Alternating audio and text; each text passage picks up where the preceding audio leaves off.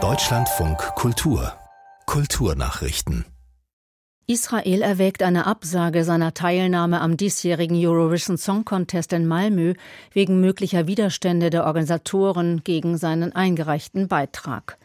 Der Text des ausgewählten Liedes October Rain auf Deutsch Oktoberregen könnte gemäß den Regeln der zuständigen Europäischen Rundfunkunion als zu politisch gedeutet und daher disqualifiziert werden. Das Lied bezieht sich auf die Opfer des Hamas-Angriffs vom 7. Oktober.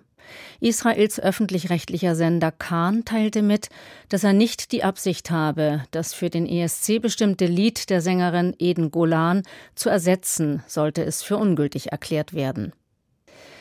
Äußerungen während der Preisgala der Berlinale zum Vorgehen Israels im Gazastreifen haben in der Politik Kritik hervorgerufen.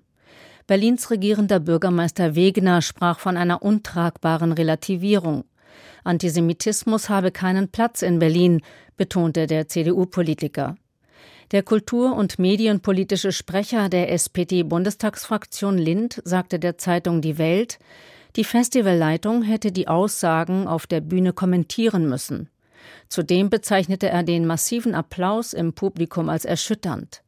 Ähnlich äußerten sich die FDP-Politikerin Teuteberg und der Präsident der deutsch-israelischen Gesellschaft Beck. Bei der Preisgala hatte unter anderem der Regisseur Ben Russell, der mit einem Palästinensertuch auf der Bühne aufgetreten war, Israel des Völkermords bezichtigt. Zudem forderte der palästinensische Filmemacher Basel Adra Deutschland auf, keine Waffen an Israel zu liefern. Den Angriff der Hamas auf Israel erwähnte er nicht. Hollywoods Schauspielerverband SAG hat am Abend seine begehrten Trophäen vergeben. Bei der Gala in Los Angeles gewann das Historiendrama Oppenheimer drei Preise. Killian Murphy wurde als bester Hauptdarsteller ausgezeichnet. Robert Downey Jr. erhielt den Preis als bester Nebendarsteller. Außerdem holte das Drama den Ensemblepreis für die gesamte Besetzung. Die SAG-Trophäe für die beste Hauptdarstellerin ging an Lily Gladstone für ihre Rolle in Killers of the Flower Moon. Die Preise gelten als Vorboten für die Oscars, die am 10. März verliehen werden. Die kubanische Sängerin und Performerin Juana Bacalao ist tot. Sie starb im Alter von 98 Jahren in einem Krankenhaus in Havanna, wie das kubanische Kulturministerium mitteilte. Bis vor kurzem war Bacalao noch aufgetreten.